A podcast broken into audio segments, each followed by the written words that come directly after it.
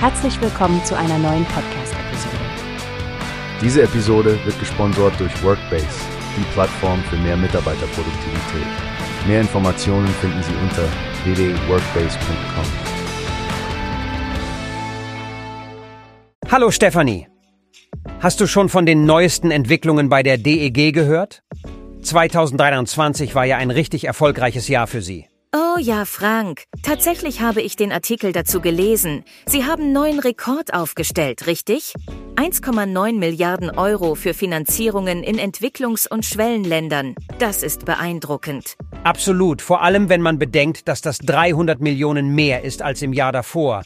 Und sie haben wohl auch zusätzlich 613 Millionen Euro von anderen Kapitalgebern mobilisiert. Was meinst du, wie machen die das in so einem schwierigen globalen Umfeld? Sie scheinen einfach einen guten Riecher für potenzialträchtige Investitionen zu haben. Außerdem finde ich es großartig, dass Ihr Portfolio jetzt über 10 Milliarden Euro liegt. Das zeigt doch, dass nachhaltige Investitionen wirklich Früchte tragen können. Genau. Und ich finde, das Engagement für Themen wie Klimawandel und die Förderung lokaler Unternehmen unterstreicht ihre Rolle in der wirtschaftlichen Entwicklung und bei der Transformation. Gerade die Unterstützung für kleinere Unternehmen wie das Africa Connect Program zeigt doch, wie zielgerichtet die Hilfe ist. Ja, solche spezifischen Programme wie Africa Connect sind so wichtig für lokale Wirtschaftskreisläufe. Und denk nur an die Darlehensfinanzierungen in Marokko und Tunesien. Das sind doch klare Zeichen für ein Bekenntnis zu lokalem Wachstum und nachhaltiger Entwicklung, findest du nicht? Absolut, Stefanie. Aber was mich wirklich beeindruckt hat, ist Ihr Fokus auf Klima- und Umweltschutz. 86 Millionen Euro haben sie dafür bereitgestellt. Stell dir nur vor, wie viel positiven Einfluss das auf die Umwelt haben kann.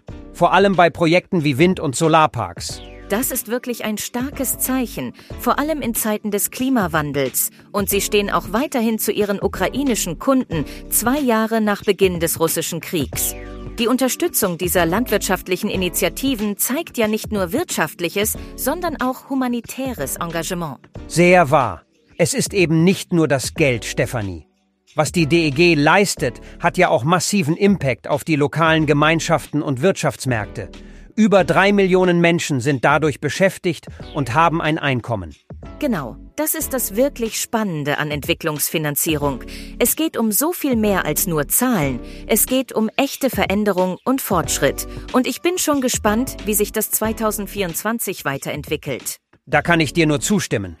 Wir sollten das definitiv weiter beobachten und unsere Zuhörer auf dem Laufenden halten. Klasse, dass du den Artikel mit mir durchgegangen bist, Stefanie. Immer gerne, Frank. Es ist wichtig, dass wir über diese Themen sprechen. Es betrifft uns ja alle. Freue mich schon auf unsere nächste Diskussion. Bis dahin sagen wir Danke fürs Zuhören und bleibt neugierig. Es gibt eine Plattform, die wir probieren sollen. Workbase heißt die, hört dir das an. Mehr Produktivität für jeden Mann.